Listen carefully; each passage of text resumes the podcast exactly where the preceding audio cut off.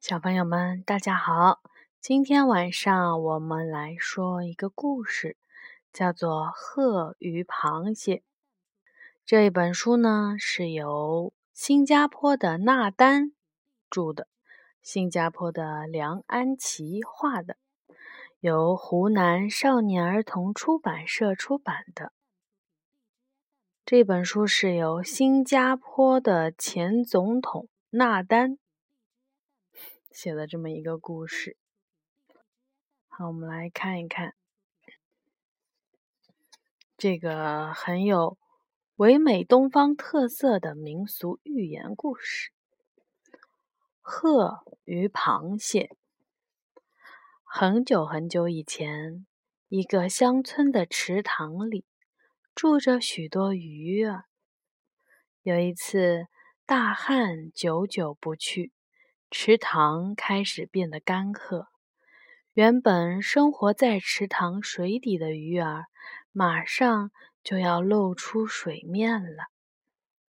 一只饥饿的鹤在池塘边观察了好久，它真想把所有的鱼儿都装进自己的肚子。于是，一个诡计诞生了。鹤装出最慈悲的表情，对鱼儿们说：“亲爱的朋友们，我真为你们担心呀！池塘眼看着就要干了，到时候恐怕不再有足够的水供你们畅游呢。那我们该怎么办呢？”池里的鱼儿担心地问道：“他们为这个问题烦恼了很久，只是一直没有人向他们伸出援手。”鹤迫不及待地对鱼儿们说：“我知道有一个美丽的大湖，离这儿不远，那里有喝不完的水。”你们可以尽情在水中嬉戏，而且永远不用担心水会干枯。鹤看到了鱼儿们充满了期待的表情，又信心十足地说：“而且我能把你们都送过去。”一想到鹤的火热心肠，鱼儿们相信了鹤的鬼话，于是。他们接受了鹤的提议，我会用嘴叼着你们，一个一个的把你们送到大湖去。”鹤说道。为了向鱼儿们证明自己不是在说谎，鹤提议先带一条鱼到大湖去，再把它安全的送回来。于是，鹤叼着一条大鱼飞向大湖。当大鱼看到湖水时，它不敢相信自己的眼睛。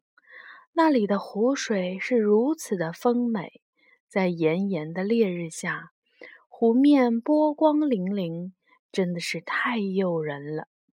鹤把大鱼安全的送回了池塘。什么问题啊？有可能他接下来就要把一只鱼给吃掉了。嗯，对的。我们来看一看后面发生了什么事儿呢？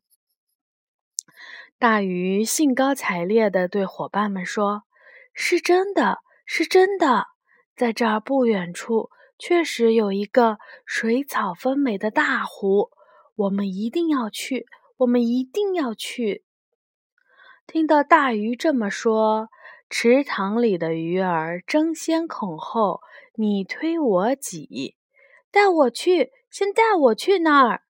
第一条被鹤叼起的鱼，就是之前先到过大湖的那一条鱼。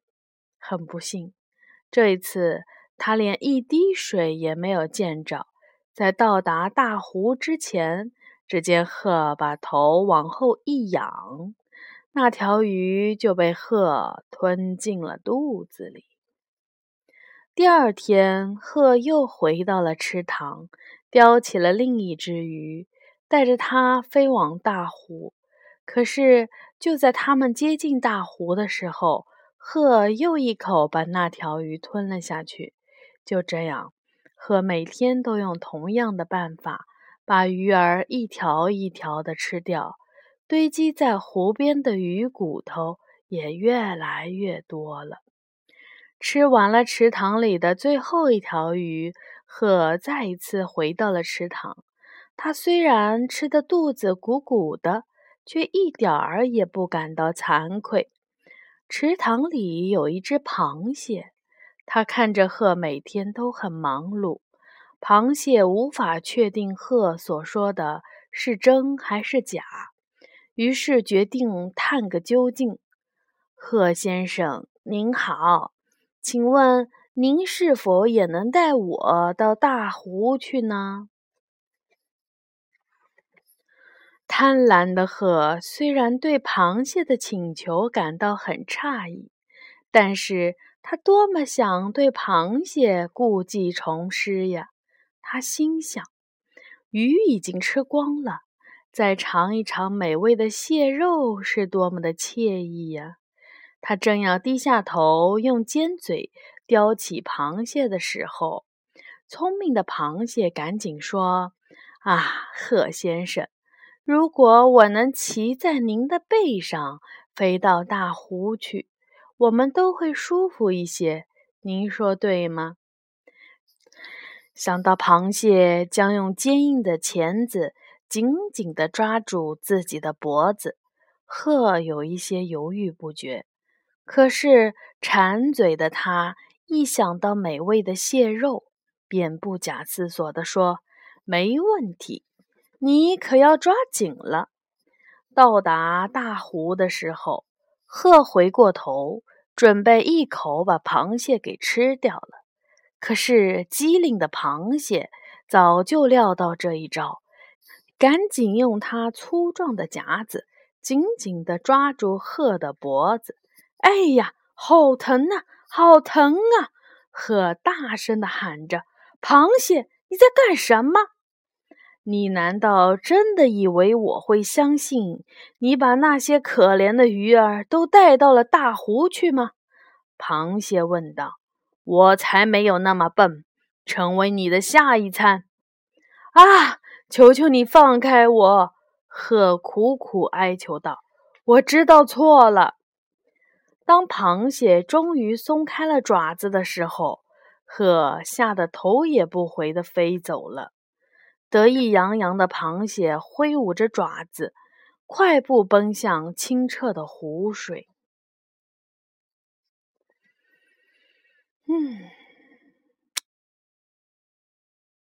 纳丹是新加坡的前总统。纳丹说，他呃，这个故事说的意思呢，就是。当你在为愚弄别人而沾沾自喜的时候，一定会有另一堂课让你受到惨痛的教训。那么，当你读完了这本书呢，你就会发现，也许你的领悟还不止这些。嗯，好的，这个寓言故事就说到这里了，小朋友们晚安。